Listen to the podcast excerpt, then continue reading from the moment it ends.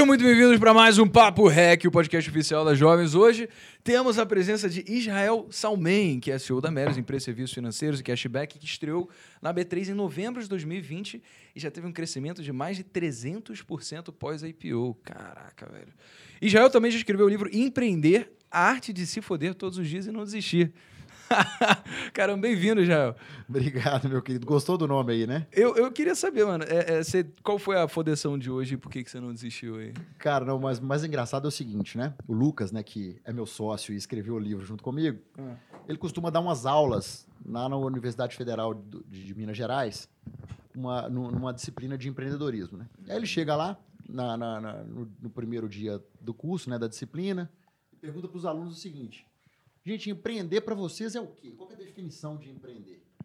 E aí os alunos levantam a mão, né? E, ah, empreender é mudar o mundo. Uhum. Empreender é ser disruptivo. Empreender é inovar. Uhum. Aí, gente, não queria decepcionar vocês não, mas empreender é a arte de se fuder todo dia e não desistir. e aí eu te pergunto, é ou não é? É verdade, cara, absolutamente. Né? É pepino todo, todo, dia. Todo dia. É aquele sentimento que uma hora é. você tá lá em cima, tá tudo dando certo, no é. dia seguinte, pô, deu tudo errado, a televisão não tá pendurada mais na parede, é, aquele negócio todo, e vamos que vamos. É porque antes não tinha nem televisão, entendeu? Agora pelo menos tem uma, só não tá pendurada. tinha uma e ela pifou, né? Ela pifou. Ela quebrada, aí a gente foi levar pro concerto, aí custava mais caro que uma televisão. Né? Custava o dobro do preço da TV, cara. Bom, mas, mas então por que, que você continua, o, o Israel? Porque você, você só pepino todo dia, né? Você continua se fudendo, aí você não desiste por quê? Cara, eu fui criado num, num, num lar, né? Empreendedor também. Uhum. Então acho que eu tive esse privilégio, porque eu, eu nunca senti aquele negócio do frio na barriga para empreender. Uhum. Na verdade, eu sempre sinto frio na barriga. O problema é que o frio na barriga nunca me incomodou. Tá bom. Então, empreender, pô, e correr atrás ali, realmente correr risco, nunca foi um problema para mim. Uhum. E a grande verdade, cara, é que quando você é criado dessa forma e você começa a viver nesse meio, aquele negócio ali vira a sua vida. Uhum. Então por que, que você nunca parou? Porque para mim não tem vida fora disso. Certo. Tem nada mais. Acho que não tem outro tipo de resposta para dar ainda. Pô, você não, não curte tirar umas férias de dois meses, não? ficar indo pra praia todo dia, tomando pina colada e falando, é isso que é vidão? Cara, eu acho que viagem, de, é. viagens de férias para mim, né? Elas não podem durar mais que sete dias, assim, que é, eu canso. Eu prefiro tirar várias férias de sete dias ali, cinco dias, cinco, sete dias ao longo do ano, do que uhum. tirar uma de dois meses.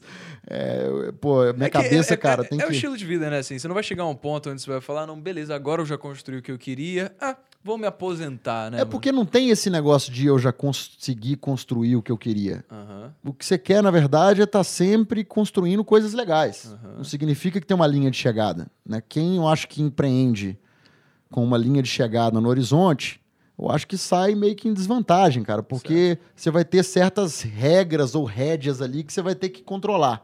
Quando você está no negócio, no game ali, querendo vencer dia após dia e não está muito preocupado com a linha de chegada, eu acho que você se doa mais, você tem menos é, é, é, é prisões ali ou, ou, rédeas que você tem que segurar, você vai estar tá mais importando realmente em curtir a jornada, Total, sabe? E eu então, acho que faz diferença. Pô, você veio é, construindo muita coisa ao longo da, da, da, sua vida. Você falou que você vai construir para sempre, né? Sentir como se estivesse construindo algo. Mas como é que começou assim? Você, a Melis foi o primeiro negócio que você teve? Você teve um monte de coisa antes? Você se fudeu a vida inteira? Pra, como é que foi o processo? Não, não, começou, começou cedo. Eu tenho 32 anos no momento que a gente fala aqui, uhum. né? Mas provavelmente quando o podcast for ao ar, eu vou ter 33. Ah, é, é, tá fazendo é, aniversário. No dia 3 de outubro aí faço aí, meus 33 anos. é, mas, cara, eu nasci na cidade chamada Governador Valadares. Tá né, que o pessoal brinca que fica perto de Boston, porque muitos valadarenses vão para os Estados Unidos, né, uhum. não ficam lá. É, então nasci, nasci lá em, em, Valadares. E quando eu tinha meus, meus 13 anos ali, cara, eu ganhei um computador de presente. Meu pai me deu um computador.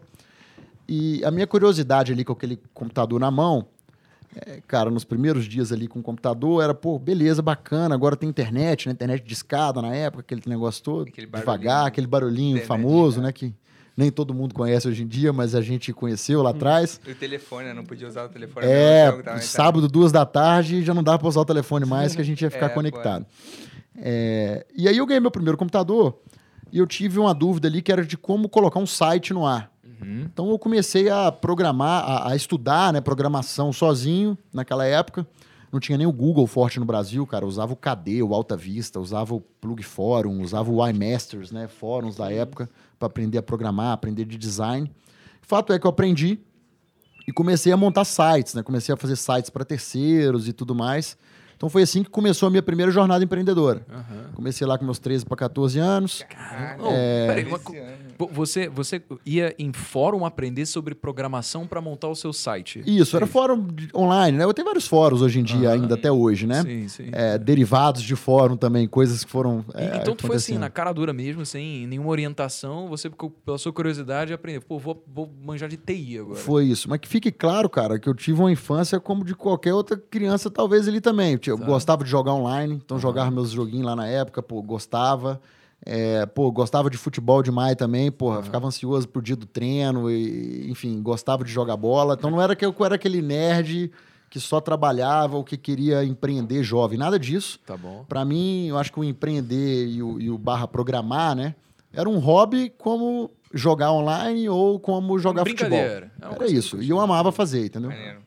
Entendi. E aí, legal, você começou na sua infância, então, já se expor a, a programação, uma atividade que você gostava de fazer, você via esse conhecimento em fórum, você foi por você mesmo querer adquirir esse conhecimento.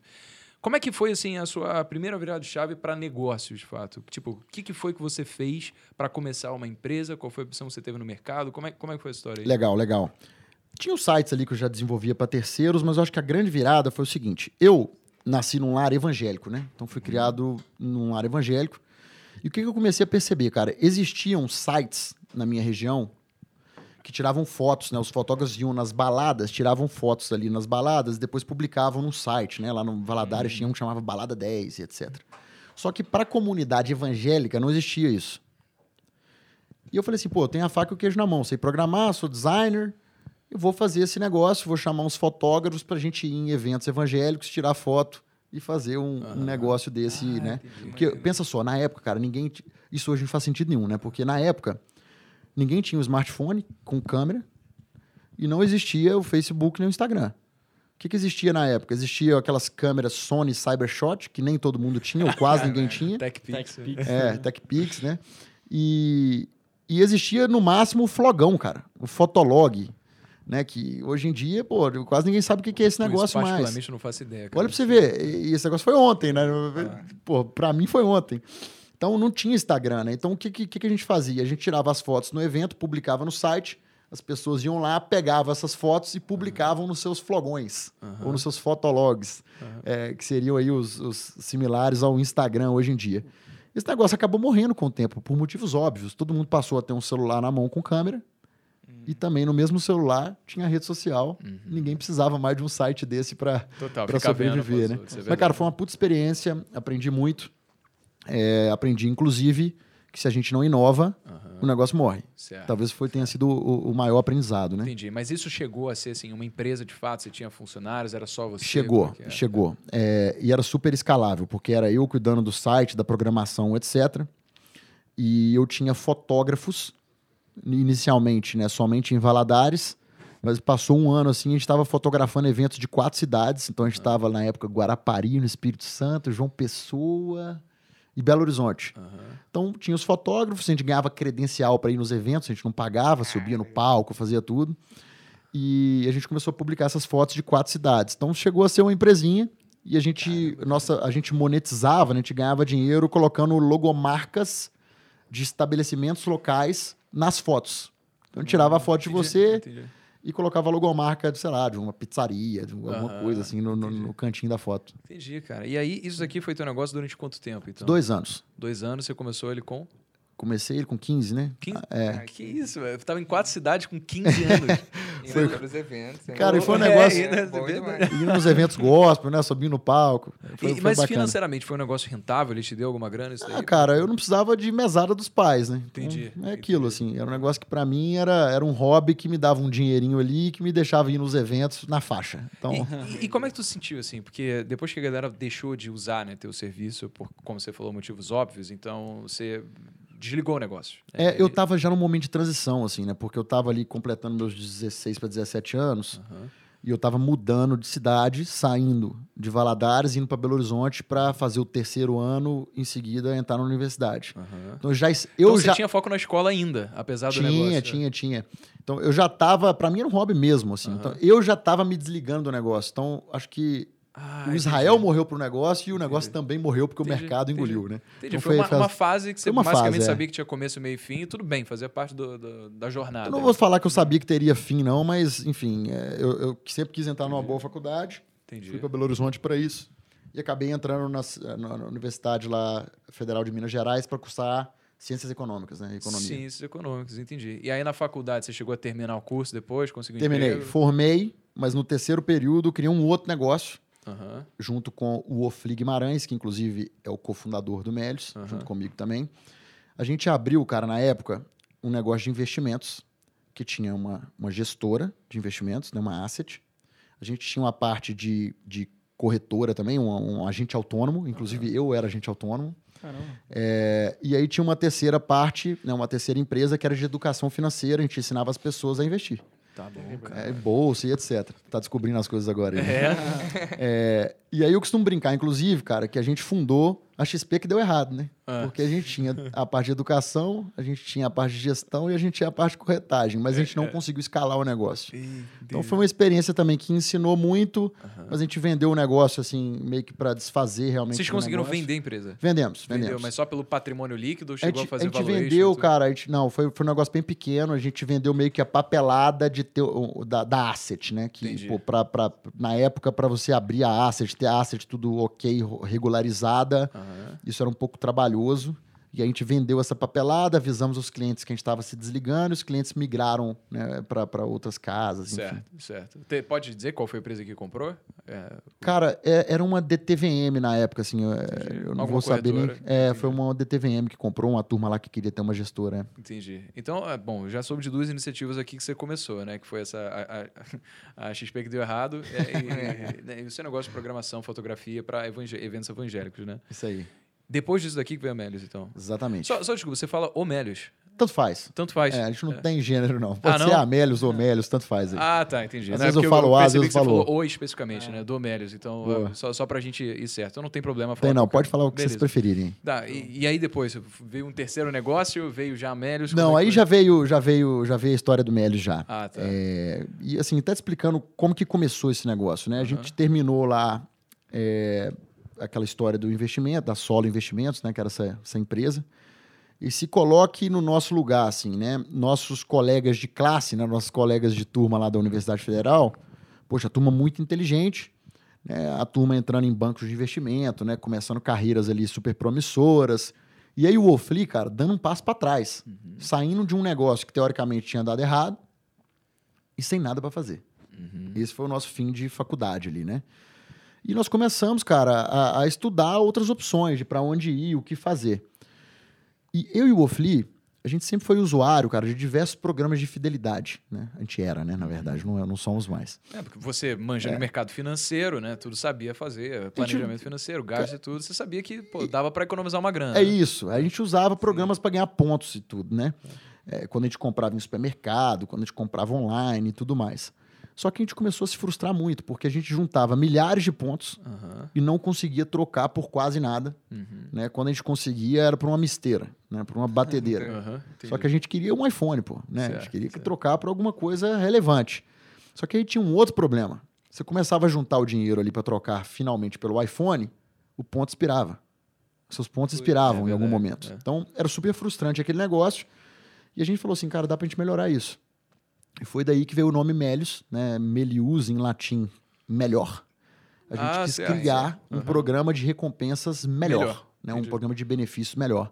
Então o Melius nasce em 2011 para ser um programa melhor de benefícios, Aham. onde que em vez de você ter que ficar acumulando milhares de pontos, você ganha um cashback, né? Entendi. né? E o modelo de negócio é muito simples. né? A gente gera vendas para as lojas, recebemos uma comissão, Uhum. Parte dessa comissão a gente dá para o cliente que fez a compra. Certo. E a gente chama esse negócio de cashback, que em vez de ter eh, de ser usado depois para trocar por produtos, né? Ele não, ele é usado para ser resgatado para sua conta bancária mesmo. Então, é um cashback, mesmo dinheiro mesmo que vai para sua conta. Bom, mano, assim, o modelo de negócio é surreal, assim, é bem bacana mesmo. Mas eu fico pensando no começo do negócio. Pô, ninguém te conhece, né? Assim, você tá, você teve seu histórico e tudo, você não era assim uma pessoa baita conhecida no mercado como você é hoje ainda. Aí como é que você chega para as marcas e fala, pô, marca, é o seguinte, eu vou levar cliente para caralho para você, assim, eu quero um, um, eu quero agora uma comissão de tanto. E aí tu vai pegar isso daqui e você ainda vai dar parte pro seu cliente. Fala, cara, como é que no começo você conseguiu, assim, pelo menos manter o, a saúde do negócio? Porque eu imagino que as margens, nesse primeiro momento, deveriam ser pô, ridículas, né? Cara, a gente demorou uns seis meses para conseguir fechar com as primeiras lojas parceiras. Então, assim, para colocar Americanas e Submarino para dentro, demorou uns seis meses de mensagens que a gente enviava via LinkedIn para chegar nas pessoas certas. E aí, pô, o pessoal tinha uma preguiça danada, que a gente era dois moleques lá de 22 anos tentando fazer um negócio e não tinha track record, né? Não tinha histórico nenhum de sucesso em produtos digitais, né? Uhum ao menos não recentes, não tinha um histórico lá da, da parte de fotografias evangélicas. é, mas então deu, deu muito trabalho para colocar de pé, mas a gente conseguiu lançar, eu lembro em 2011, com 19 lojas parceiras, 16 ou 19 lojas. E tinha algumas grandes, né? Então, por exemplo, Americanas e Submarino já estavam lá desde 2011. Tá bom. E a gente tinha uma falsa impressão aí, falando para os empreendedores de primeira viagem, né, que o nosso negócio ia explodir super rápido. Tá. Porque a gente contava a ideia do negócio e, e aí as pessoas escutavam e falavam, nossa, que animal, mil vezes melhor que o programa de fidelidade. Uhum. Vai, pô, já vai dar super certo. E, cara, a gente tomou dois anos de porrada. Então, eu te perguntei aqui antes de a gente começar, né, você tem 24 anos. É. A gente ficou dos 22 anos de idade, pelo menos eu, até os 24 anos, cara, só tomando porrada. Nosso negócio não crescia, não escalava, a gente só gastava dinheiro e o negócio não acontecia. E, e você você estava gastando dinheiro com o que especificamente? Você estava contratando gente? Boa, então. É, a gente gastou dinheiro com a coisa errada lá no início do negócio. A gente criou um produto usando uma empresa terceirizada, o que eu já não recomendo quando aquilo é você seu Você não tem controle de qualidade, né? Você não tem controle de qualidade. Mais do que isso, você não tem tempestividade. O que, que é isso? É. Você não está ali no dia a dia querendo resolver os problemas pô, de forma ágil, né, rápida. Você não está ali inovando diariamente. Então, a empresa terceirizada, ela está ali para prestar um serviço, bateu seis horas. software house, então. É, e foi isso que a gente errou lá atrás, né, no inicinho. Uhum. É, e aí teve esse problema. E o outro, cara, que a gente começou a gastar dinheiro com marketing, lá em 2011, antes do produto tá bom. Né? Hum, então, assim, na prática, a gente começou a encher de água um balde furado porque o produto estava furado. Lógico. É. E a gente começou a gastar dinheiro, os clientes vinham, compravam uma vez, mas nunca mais voltavam. Pois é. Total. E aí não faz sentido. Porque... É, a percepção de marca é, é ruim, né? Você acaba dando tiro no próprio pé. É, o cliente não entendia bem, depois ele não voltava para comprar de novo. E num negócio como o nosso, se você não tem retenção né, e recorrência de usuários, o negócio não para de pé. Você não gera equity, né? É, e não funciona. Então a gente estava dando errado por causa disso, tá? tá? E aí, depois de dois anos de negócio, então vocês conseguiram acertar as rédeas e aí começar de fato a escalar, então. Ex exato. Então, depois de dois anos, a gente trouxe um time interno de tecnologia, uhum. colocou uma turma para ser sócio e fez total diferença. Ah, legal. Então você não estava pagando os altos salários que o mercado de TI hoje requer. Isso, você a gente trouxe uma turma para receber pouco, mas para ser sócio e acreditar uhum. no sonho junto com a gente. Então a gente trouxe uma turma que, que ia ter tempestividade para resolver e os problemas. Como é você foi rápido. atrás dessa galera assim? Porque pô, uma coisa que o empreendedor no começo ele precisa é de gente boa, né, para justamente fazer o sonho. Só que quando você não tem autoridade, histórico, né, credibilidade no mercado ainda, que é o nosso caso, tá? É, é, é difícil, né, você encontrar é. pessoas que vão falar, pô, esse moleque de 20 22 anos aqui. Que, por que, que eu vou acreditar no sonho dele, entendeu? Se é isso, cara. Não é, não é fácil mesmo, não. Mas tem que bater cabeça. Uhum. Então a gente ia para é muitos. A gente ia para muitos eventos de, de, Hackathon, de startups. Startups, entendi. E aí a gente começava a relacionar, conhecer pessoas, pedir indicação. E a gente foi nessa, literalmente, nessa bateção de cabeça até a gente conseguir trazer dois desenvolvedores que se tornaram sócios do negócio lá atrás. Entendi. E esses caras estão no negócio até hoje também, né? Oh, essas duas pessoas não estão mais, ah, é? mas assim, foram cruciais né, no, no, no, no, nossa história. Poxa, ajudaram em cada etapa ali até saírem e seguirem outros caminhos. Uhum. Mas, pô, pessoas que eu guardo aí no, no fundo do peito aí, tem um respeito e um carinho enorme, fizeram parte da nossa história. Pô, que massa, Maneiro, cara. Pô, e, e tira uma dúvida, assim, é, a, eu, eu, não cheguei a olhar o DRE, né, depois que a Melios foi pro, pro IPO, É, então, vai ser muito genuína a pergunta aqui. É, o primeiro pensamento que a gente tem, né, quando você vai receber cashback, um modelo de negócio cashback, então, eu falo, caralho, como é que esse negócio ganha dinheiro? Agora você respondeu essa dúvida. Você recebe uma comissão das vendas que você recebe. Então, você leva tráfego para caramba, a empresa que é parceira, ela está fazendo vendas que ela não faria caso você não existisse. Faz sentido que você seja remunerado por isso, né? Só que, é, tipo, como é que, como, como é que você ganha como é que você ganha dinheiro a longo prazo? Você não tem um limite de crescimento ou alguma coisa assim? Boa. Como é que é a principal estratégia? Boa, vamos lá. É... Primeiro eu vou falar um pouco dos números lá de trás, para vocês entenderem quando que o negócio começou a acontecer de verdade, né? Em 2012, nosso volume de vendas gerado para as lojas tinha sido mais ou menos igual de 2011, de quando a gente começou, né? Foi cerca de 700 mil reais. Então imagina, um ano inteiro a gente gerou 700 mil em vendas para as nossas lojas parceiras. E a gente era comissionado, né? Então, comissão em cima de 700 mil, pô, é. não pagava conta. Em um ano, é. Então é por isso que a gente estava queimando dinheiro, que a gente tinha que pagar os funcionários, tinha que pagar, enfim, as coisas que a gente tinha que fazer e não, não gerava faturamento suficiente. Você, desculpa, botou do teu bolso dinheiro? Foi de rodada? A gente conseguiu é um pequeno investimentozinho anjo lá no início. Tá bom. E aí, com então, esse tinha, dinheiro, é, você basicamente, foi queimando, sim. né? Isso, isso. isso entendi.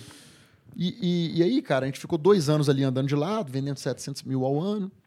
E no ano de 2013, depois da gente trazer os desenvolvedores e melhorar o produto uhum. e começar a fazer marketing para a pessoa certa, né?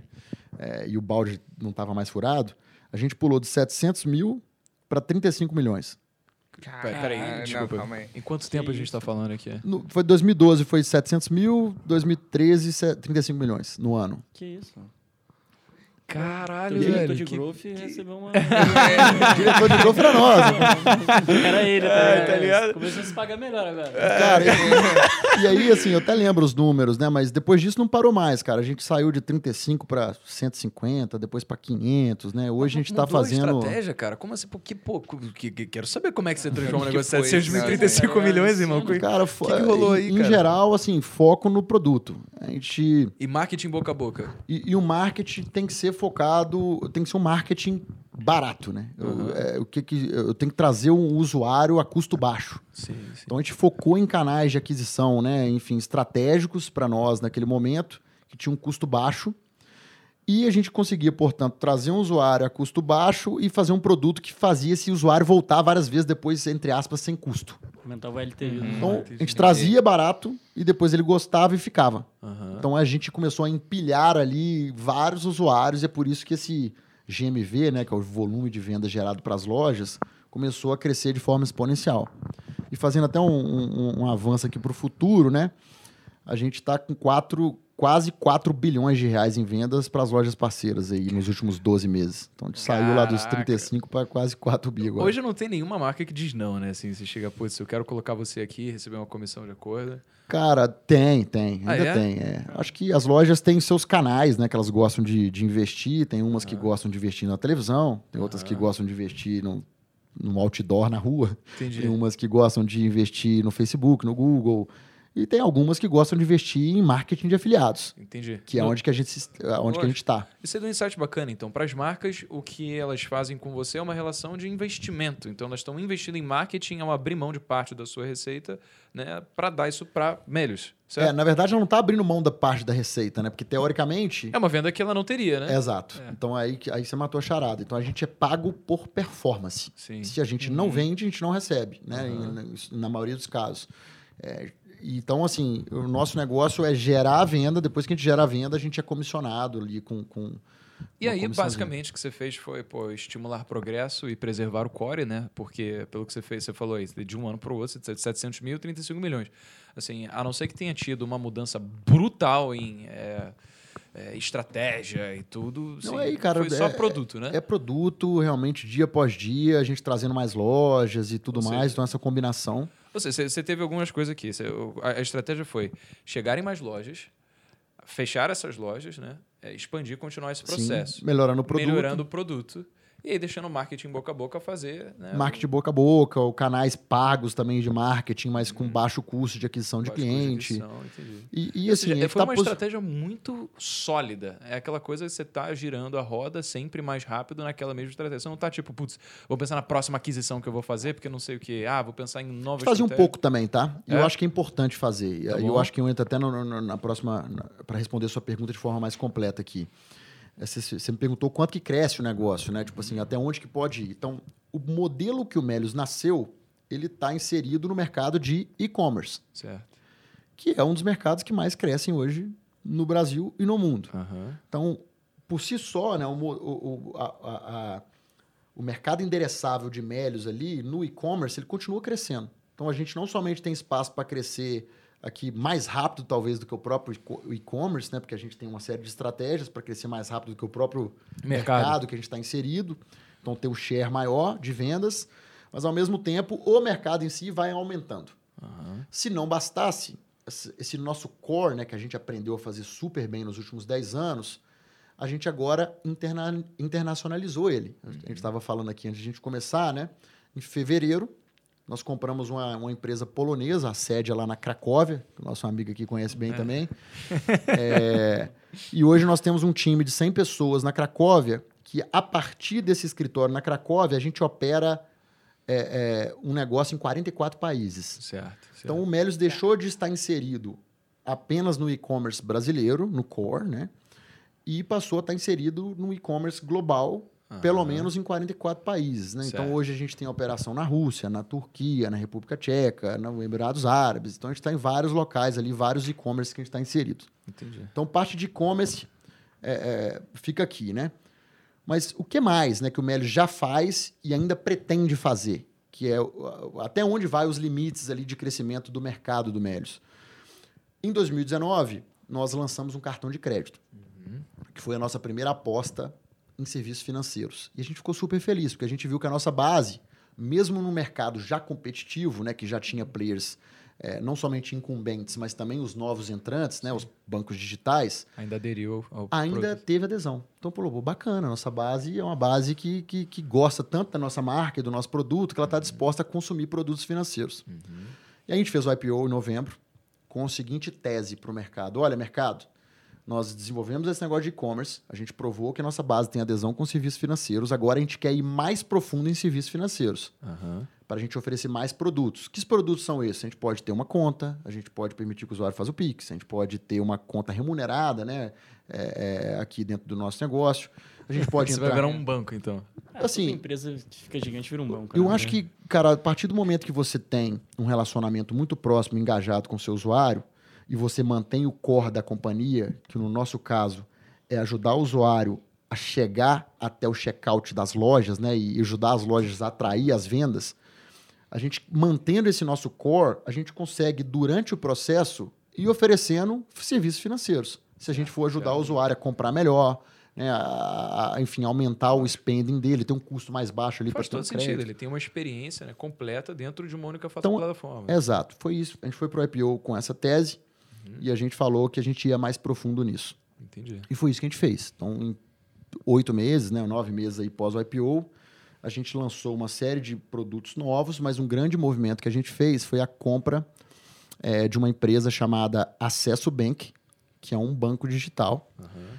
que já tinha toda a tecnologia necessária para a gente passar a ter mais produtos financeiros proprietários, uhum. sem depender de terceiros e já tinha feito uma grande agenda regulatória. Então, ela já está plugada diretamente no Banco Central, ali para fazer o PIX, para fazer uma série de outros serviços. Uhum. Então, a gente comprou essa empresa e aí a gente uniu dois mundos. Certo. A gente uniu um mundo de serviços financeiros, com o time lá, né, acesso já tinha 200 funcionários, com o um mundo shopping barra cashback que já existia, que já engajava os usuários. Sim. Então, de novo, aqui a gente está a gente estava com a faca e o queijo na mão agora para dar esses passos mais completos, né? E aí, falando de completos, né, ampliando ainda um pouco mais o nosso mercado, uma outra aquisição que a gente fez também muito bacana foi a Alter.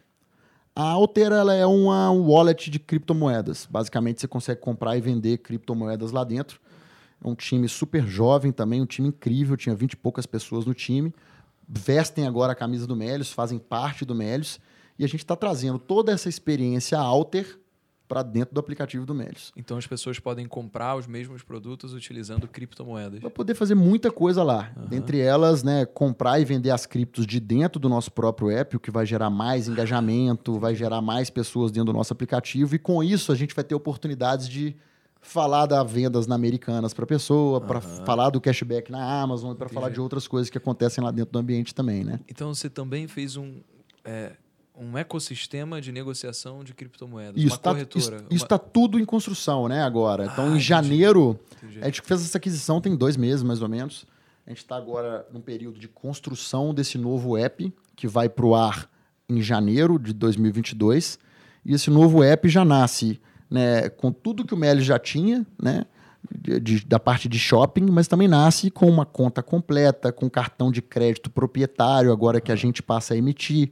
É, nasce também com esse investimento de cripto e várias outras coisas aí que nós vamos é, deixar é de segredo. É o mesmo app? Então a galera que tem Melios vai... Na hora que atualizar, pum, atualizou, já só... chegou um app bonitão lá novo, super moderno, enfim. Pode crer. Pô, irado. Cara, eu tinha uma dúvida. Quando eu fui nos Estados Unidos agora, né, tipo, no último mês, tinha um cartão de crédito lá que entregava cashback em criptomoeda. Vocês pensam em fazer isso com. A Alter já faz. Ah, já faz. Então a Alter já tem um cartão da conta lá, da conta Alter, que todas as vezes que você compra, você ganha um cashback, né? Porque você está comprando. E a nossa ideia é manter esse tipo de coisa aqui na nova versão do Melios.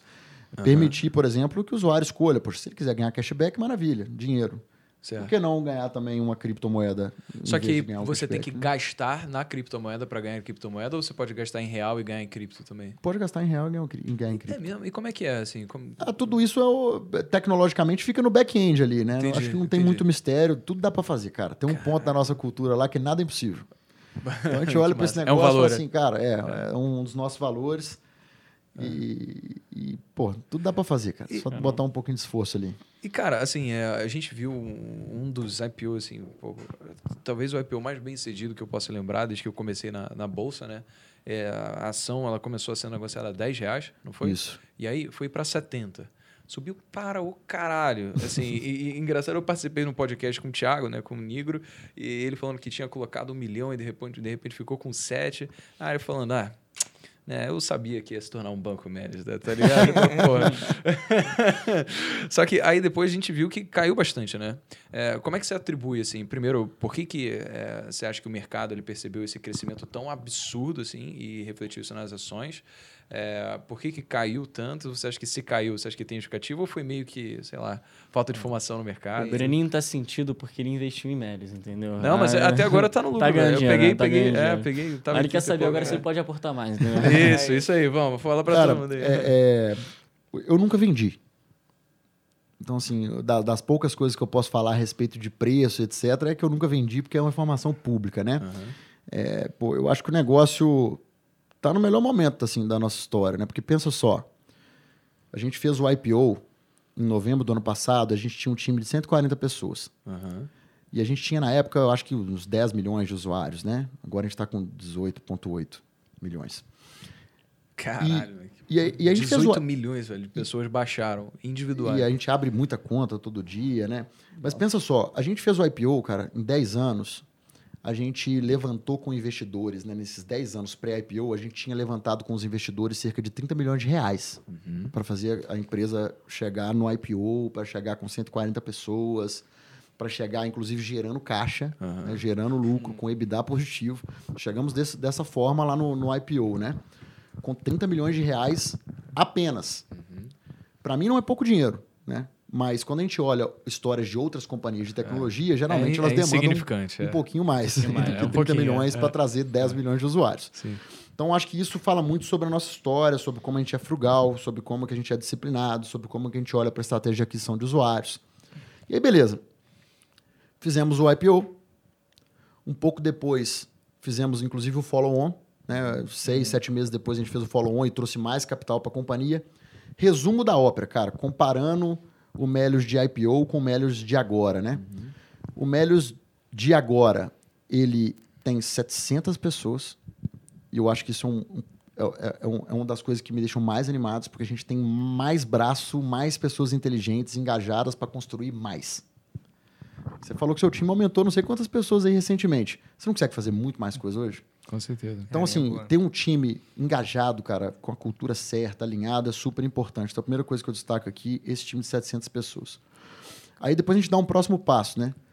Falar de três aquisições que eu já falei. O Melios era só Brasil no IPO, agora a gente está em 44 países com a aquisição do Picodi. Uhum. O Melios não era um banco digital, passa a ser um banco digital depois da aquisição da Acesso, e a gente nem lançou esse negócio ainda, vai para o ar em janeiro.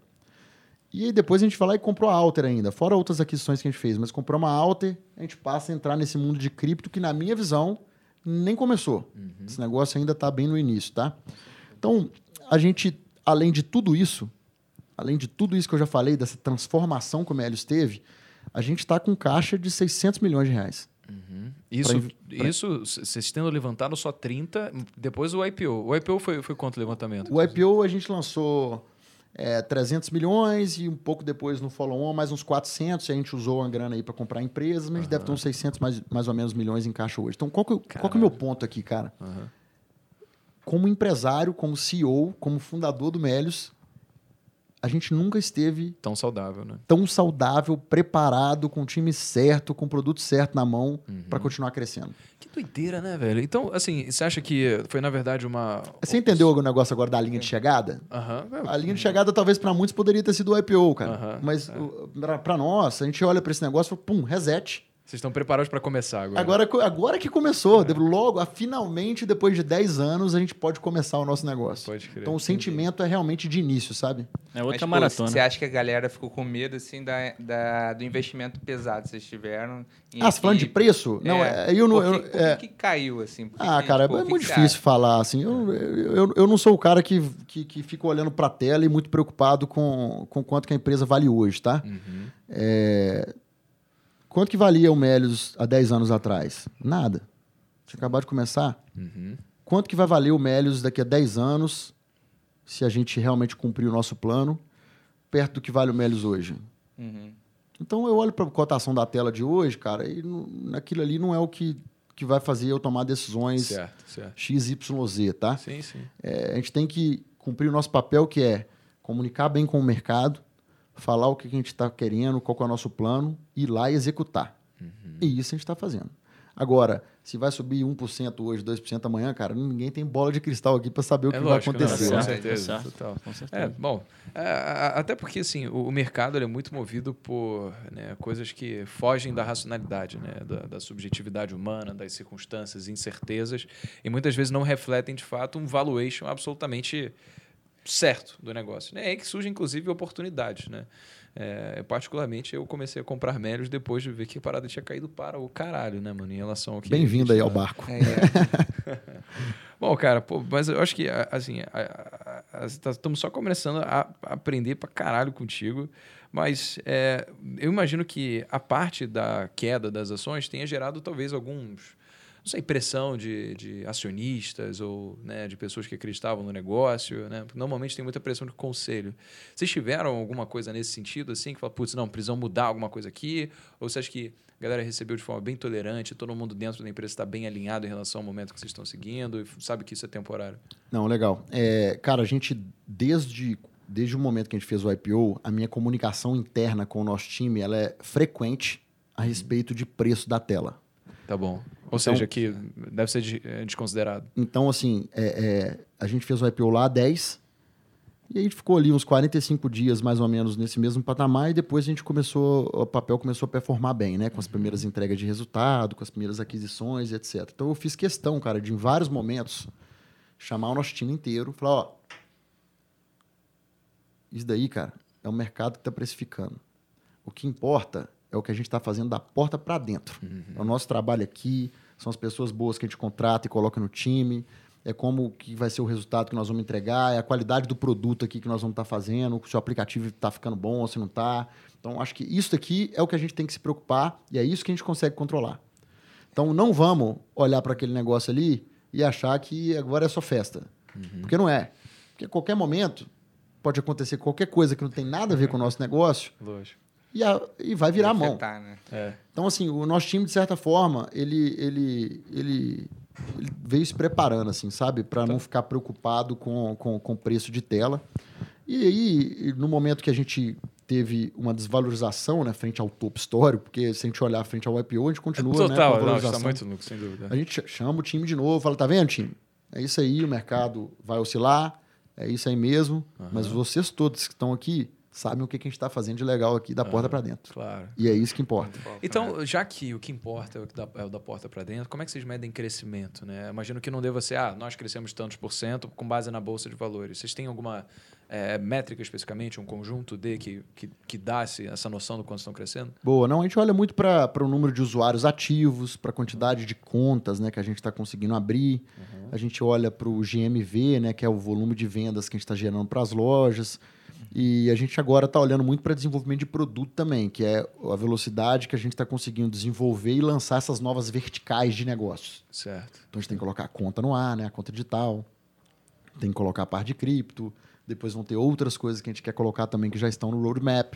Então, para nós, que já, eh, que já tem uma base grande de usuários, cara, lançamento de produtos né, e ter esse, esse chamado pace, né, de consistência de lançamentos, é muito importante, porque na hora que eu coloco um produto novo, tem adesão. né, porque os usuários já estão lá dentro. Então, essa métrica de lançamento constante de produtos é algo que a gente tem internamente também. E é assim que a gente começa a colher os frutos, né? Que a gente começa a, monetizar ali a jornada do usuário, né? Que ele começa a consumir várias coisas conosco. Então, essa é a principal métrica que vocês utilizam na empresa. Tipo, se fosse a, tipo, a North Star Metric de vocês, tipo, como usuários é que é? ativos. Usuários ativos. Essa, inclusive, a gente chama de MetaMãe, né? Para não falar esse nome difícil em inglês aí, a gente traduziu. A gente Para chamou- todos acelerado, 700 É, a gente pessoas, chama- né? Foi isso, a gente viu, não, a gente precisa de uma North Star Metric. Não, vamos chamar de MetaMãe. falar, né? Tamanho, é Mas mais chamou de fácil. MetaMãe. Pô, vamos aderir, então. É, né? aí a- é verdade, é verdade. A desse ano é usuários ativos. Então, nosso time, internamente, ele fica preocupado em tudo que pode fazer o usuário ter algum tipo de interação com eles. O que, que você chama de usuário Ah. ativo? Que volta em um mês, que volta duas vezes no mês, em um A, gente- ano? a- a métrica que a, gente, que a gente divulga para o mercado é uma métrica de usuários ativos nos últimos 12 meses. Tá, ok. Internamente, a gente olha, cara, no fio do cabelo do bigode. Você está Aham. olhando semanal, é, mensal.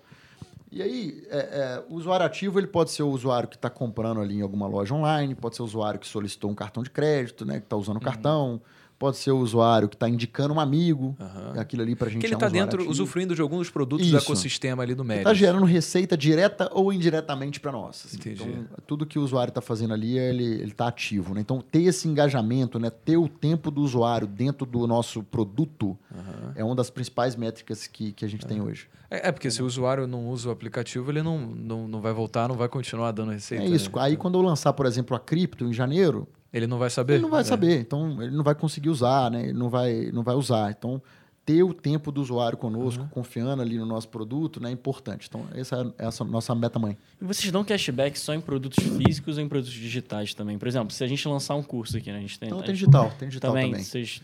Então, pô, legal, cara. Tem. legal. E como é que vocês fazem a ativação desses clientes? Assim, tem alguma estratégia específica que você fala, putz, se a gente fizer isso daqui, vai vir uma galera para voltar a usar o aplicativo? Vocês não quer mais desconto? Como é que é a ideia? Eu, eu vi que você tem um livro ali, né? Tem, pô. Por exemplo, Tá viajando o Brasil. O É, nosso livro, cara, o, fazendo o livro que a gente escreveu, é, o que, que a gente fez?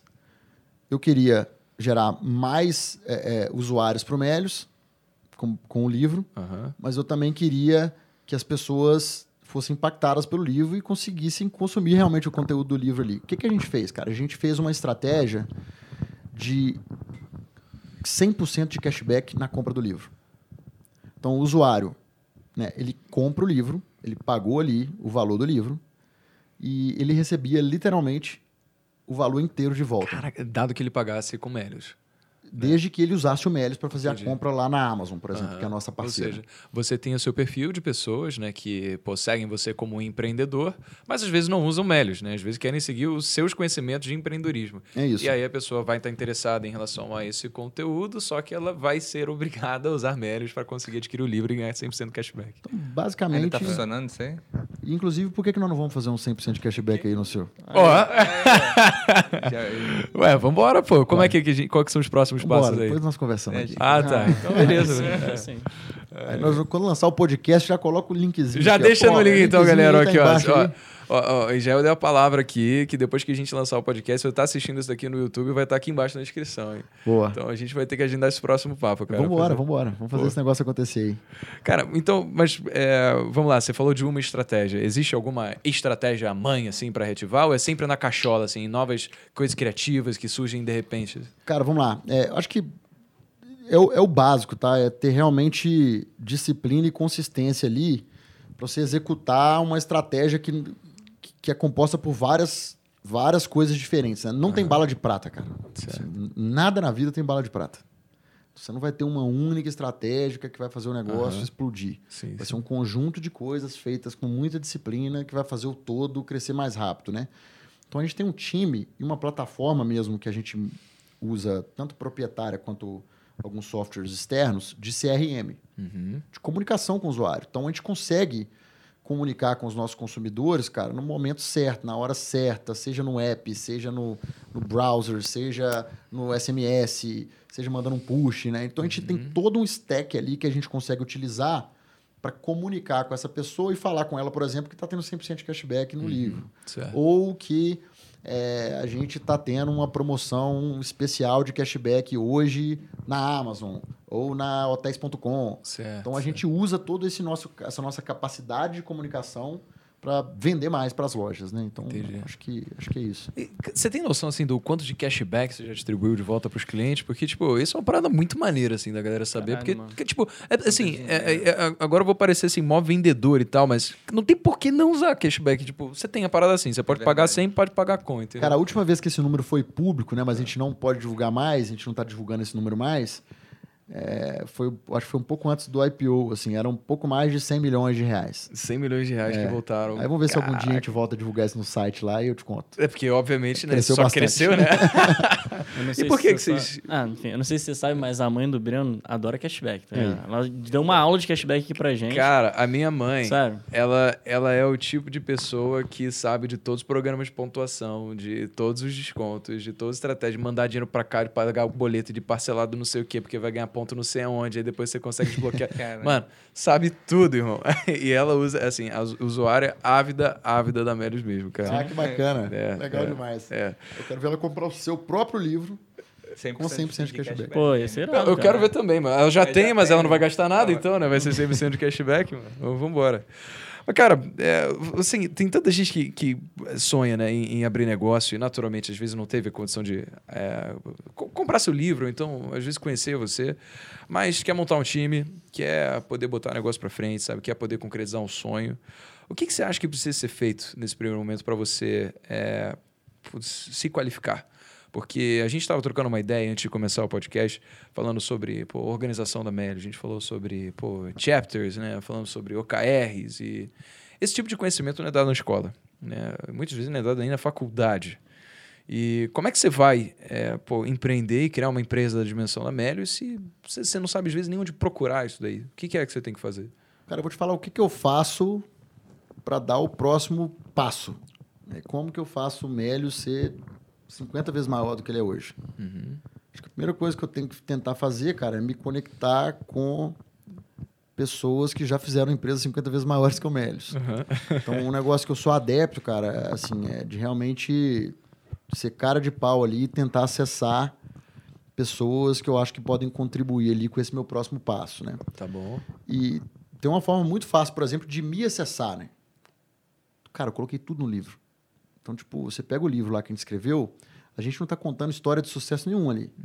O livro se chama o que se chama porque nós só colocamos lá o que, que a gente fez que deu errado e como que a gente resolveu. Certo. Então, acho que acessar direta ou indiretamente empreendedores que já passaram pelo que você está passando, cara, é super importante. Então, tem alguns empreendedores que eu nunca consegui acessar, mas tem uma porrada de vídeo no YouTube desses caras falando. E aí tem livro desses caras. Pô, por que, que você não vai lá e lê o livro? Por que você não vai lá e conversa e assiste um vídeo? Se você tiver a oportunidade de sentar alguns minutos com essa pessoa um dia também, maravilha. Mas eu acho que se olhar para outras trajetórias né, e tentar ali construir a sua estratégia, meio que já tirando da frente alguns possíveis erros que você cometeria, é super importante. E, meu, tá cheio de Instagram bacana aí de empreendedor para seguir. Tem Opa. Opa, aí, aí. ó, chutei aqui. Tá vendo? a gente se fudendo aqui, ó. Quando Ai, meu Deus. Vai, vai aí, Pera filho. aí. Vambora. Peraí. Acho que foi. Foi só uma academia aqui. Falhas É. técnicas. É, falhas técnicas. É, mano, é, essa é a vida do empreendedor, É, na né? prática, Que- viu? Aí entra no livro. A é estreia da TV errado aqui. aí. Só coisas que deram... Assiste, assiste depois um vídeo no YouTube sobre como pregar a sua televisão na parede. É, É vai estar lá verdade, também, é é verdade, verdade. verdade. Essa TV Mas é assim, cara, não tem muito mistério. É, eu acho que tem que estudar e, e- e tem que experimentar na prática. Tem que E- botar a cara. E quando é que você é, começa a executar e porque achou que já está o suficiente de aprender? Existe alguma coisa desse tipo? Aí eu nunca fui do tipo que esperei pra aprender pra executar, cara. Assim, é, para mim as duas coisas andam lado a lado. Uhum. Você tem que começar e já ir aprendendo on the go ali né, ao longo do caminho. Então nunca esperei. Pô, Israel, você nasceu para ser CEO de uma companhia pública? Você estava preparado? Claro que não, meu. Nunca fui. A gente foi lá e fez o IPO em novembro e desde então eu aprendo a ser um CEO de companhia pública. Uhum. Tinha como estudar para esse negócio? Pô, bati papo com uma meia dúzia aí, para não falar uma dúzia de, de CEOs de companhia pública, para aprender um pouco. Uhum. Mas tem que, tem que fazer, né? Acho que Fala o melhor quem já jeito de, fez, né? é, É o melhor mais jeito, rápido. o melhor jeito de aprender também é fazendo, né? Então, eu nunca fui desses de estudar demais para depois fazer, não. Eu, eu, eu estudo, mas eu já vou fazendo e aplicando aqueles conhecimentos ali ao longo né, do, do processo. Total. É, ó, você vai. É, é o ciclo PDCA, né? Você se planeja com base no conhecimento Sim. que você adquire, depois você faz, né? Você checa os resultados, depois é, age por cima deles, né? E vai errar muito, viu? Vai errar Demais, muito. né? Demais. Vai, tudo dar, bem, vai né? dar tudo errado no início. É. Tem, que ter, tem que ter persistência ali também, né? É, é aquela coisa, assim, é, se a gente projetar lá para o futuro, os principais problemas que a gente tem hoje vão ser muito pouco relevantes. Às vezes a gente se pega pensando em quão ruim a gente fez uma prova, ou então se às vezes uma rodada de levantamento de capital não deu muito certo, os investidores não quiseram fazer, e a gente fala, nossa, mas que merda a minha vida. A Só gente que- tomou, em 2015, cara, a gente foi fazer uma rodada de investimentos, que seria praticamente a primeira nossa. A gente tomou 60 nãos. Em, em rodadas de, de levantamento de capital. 60. Cara, Cara, Pra 2000 conseguir um. 2015. Não, ele tomou 60 nãos e não e conseguiu não nenhum. teve nenhum sim. É. Aí, depois, a gente mandou uma mensagem via LinkedIn também para um, pra um investidor, ele respondeu e investiu. É, foi depois de 60 Caraca, nãos. Que doideira, que doideira, velho. Então, assim, vai ter não, cara. E tem 60 não até pessoas hoje. chorando hoje, hein, cara? É, mano, é Podia ter investido. Não, mas tem, imagina. tem não até hoje, É, cara. é Assim, pra gente fazer o, o IPO, né? A gente conversou, eu fiz um roadshow lá de meses. Sei lá, X%, menos de 10 com certeza, das pessoas, dos fundos que eu conversei, investiram. O restante era não também, né? Entendi. Então é a vida do empreendedor, cara, ela tá repleta de nãos. Acostume-se com eles, né? Cara, deixa eu mudar de assunto um pouquinho e fazer uma, uma pergunta que eu sempre quis, cara. Porque a gente está muito acostumado a ir lá no home broker, comprar ações, né?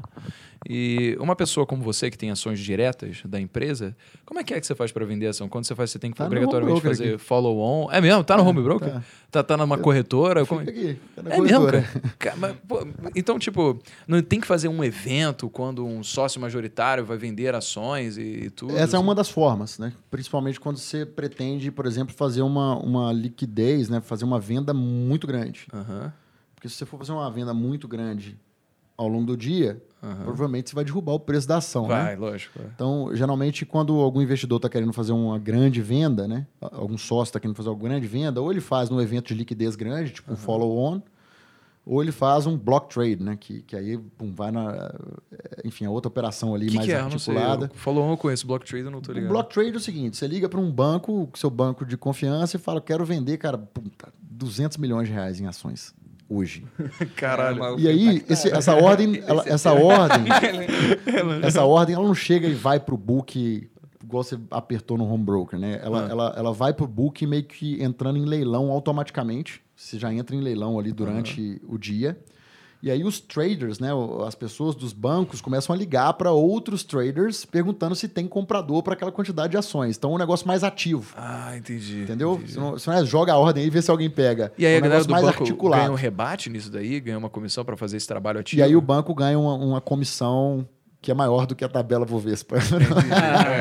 entendi, entendi. pra fazer esse tipo de coisa. Fica Que feliz quando cara. recebe esse telefonema aí. E essas coisas eu banco, fui aprendendo por agora, assim, cara. Muita coisa, mesmo sendo agente autônomo lá atrás, tinha coisa que eu não entendia ainda, que eu passei a entender depois. Pô, então antes você tinha tuas ações num pedaço de papel, né? Chamado de contrato social. É Aí isso. tu fez o IPO, elas pararam na tua conta da o quê? Da XP?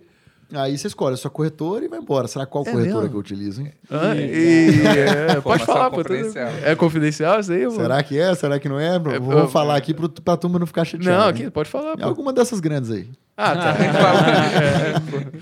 Bom, ou XP, ou BTG, ou. Não, não é, tem- tô brincando. É, Não tem por- problema nenhum falar, não. As minhas ações, elas ficam metade no banco que fez o nosso IPO e a outra metade eu deixo na XP. Entendi. entendi. É, inclusive, Você tem último- ações divididas em, em instituições são, financeiras é, diferentes? duas corretoras. Eu deixo em duas corretoras diferentes. Ah, entendi, entendi. E, e você já chegou a vender pouquinho? assim? Eu sei que você falou que não vendeu, mas logicamente, quando a gente fala de grandes números, é, você vem vender, sei lá, mil reais é, é, é nada comparado à quantidade não, de ações. até hoje, realmente, até hoje não, não, não vendi nada, não. Caramba, que bacana, cara.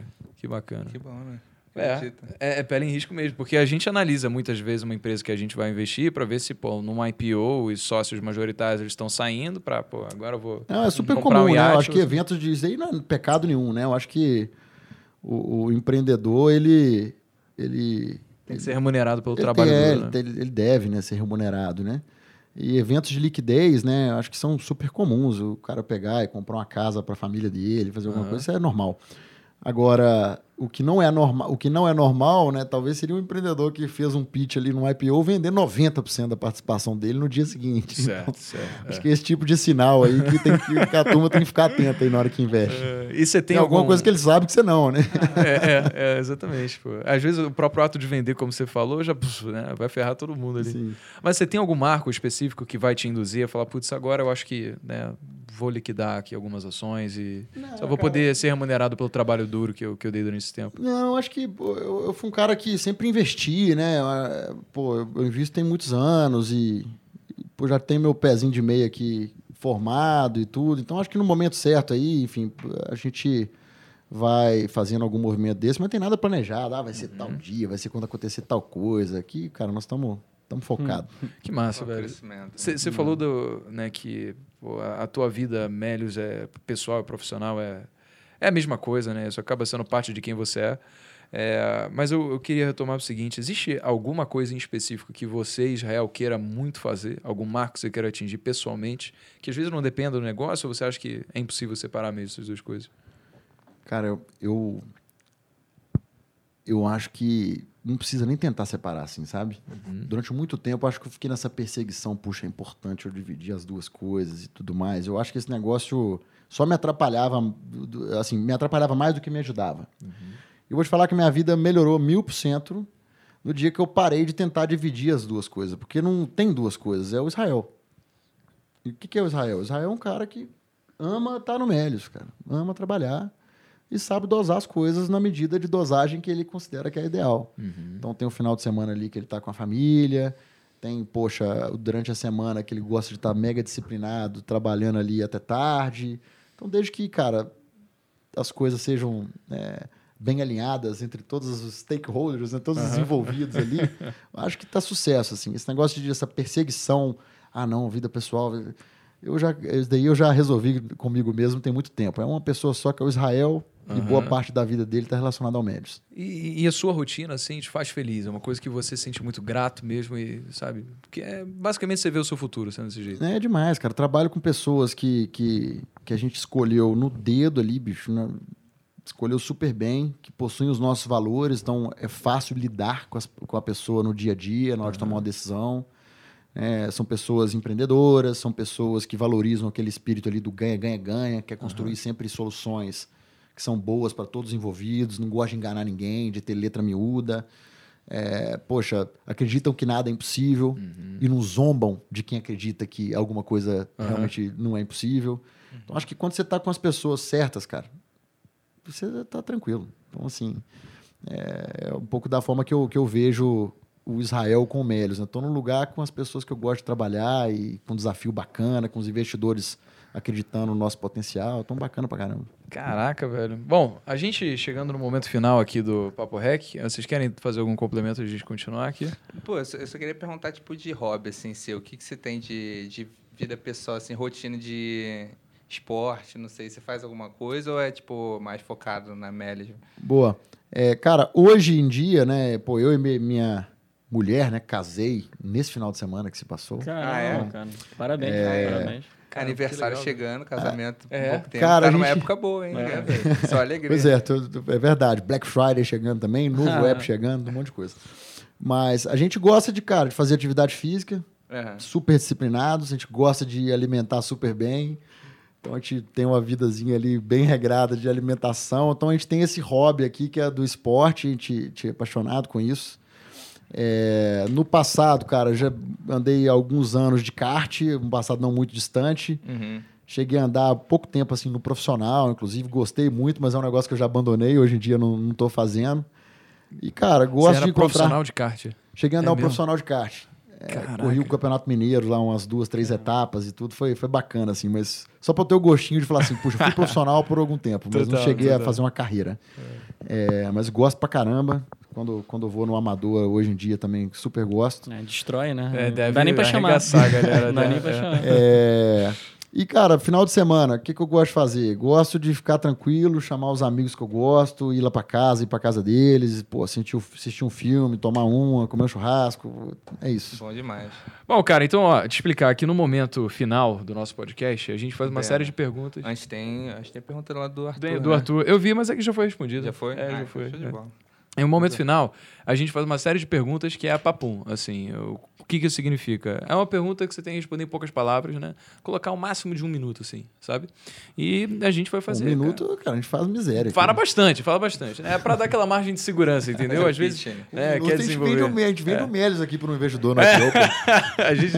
Pô, afiado, aproveitar né? então o link da Balões da Melis está na descrição também aqui. Bom, é porque, pô, se a gente passa esse tempo todo falando, né, de todos os aprendizados que você teve essa trajetória da Melis, a pessoa não tiver Melis em, né, no celular, também é um desagrado, né? é um desrespeito. Então vamos lá, cara. Primeira, um conselho para quem está começando a empreender. Humildade.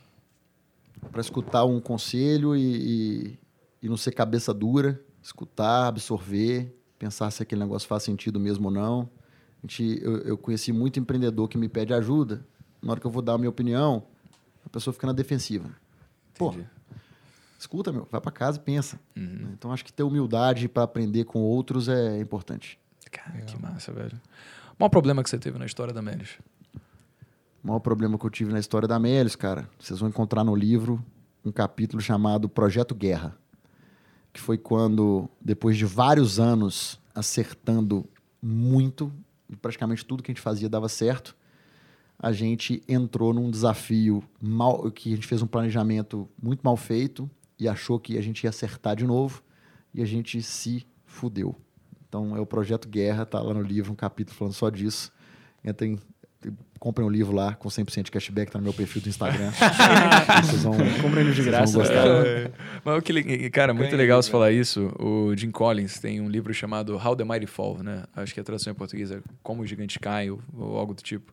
E ele fala que o primeiro fator para empresas que foram empresas grandiosas começarem a entrar em decadência é a arrogância nascida do sucesso. Você começa a ficar cego em relação a dados. Você começa a dar um twist positivo para dados neutros, você começa a descartar dados negativos pois, e começa cara, a sobrevalorizar quase dados Quase custou a nossa história inteira, assim. Caralho, mano. Foi tenso, mas foi um aprendizado absurdo, assim. Realmente foi, foi arrogância que, cara, a gente só acertava. A gente falou assim, ah, não, vai ser mais um aqui que a gente vai acertar. Total. E quase foi o último, o, único e último erro né, da, da, da, nossa história. E o maneiro é que depois disso, né, você ainda consegue trazer esse princípio, como você respondeu a primeira pergunta, de humildade acima de tudo, né? Para é. dar espaço para trás e falar, putz, será que eu estou sendo humilde Não, a gente desculpas pro time, cara. Fizemos um evento pro time para falar a cagada que a gente tinha feito. Foi desse nível, assim. Qual que é o maior medo pro futuro da Melis? Maior medo, cara, manter... O maior medo é não conseguir manter o que nos trouxe até aqui uhum. que são os nossos valores e a nossa cultura. Se a gente errar nisso, cara, interessa o, o, a empresa que a gente vai comprar, a estratégia que a gente vai querer fazer, o mercado que a gente vai querer entrar. Se a gente perde a nossa essência, que é a cultura, os nossos valores, esquece. Assim. O Melios foi construído em cima disso, de pessoas que trabalham de forma muito similar, têm ideias diferentes, mas são pessoas que trabalham bem juntas.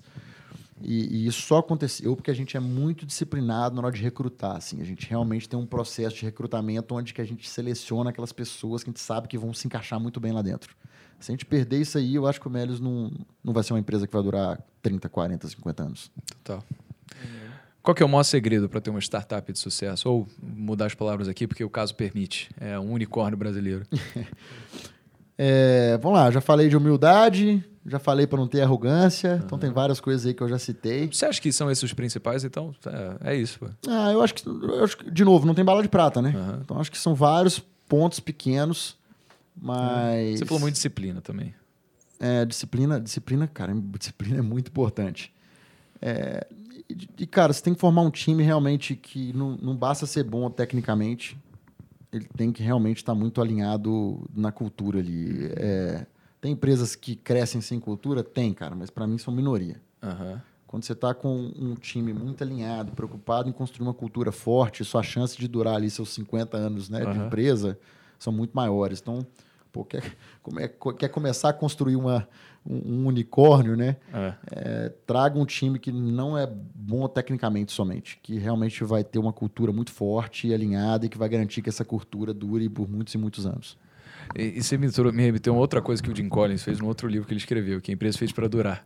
Ele fala que empresas são extremamente bem-sucedidas, têm uma cultura que é mais parecida com uma seita religiosa do que como um, hábitos de pessoas, né? Já li todos eles. Já? É, é, que legal. é por aí mesmo, cara. E, o, e o legal é que ele, ele é super empírico, né? Ele... Ah. ele baseado em dados, né? Todo baseado em dados, né? Ele olha é. os dados para trás e fala assim, essas empresas que deram certo, o que, que eu percebi? Elas tinham isso aqui. Uhum. Então é por aí.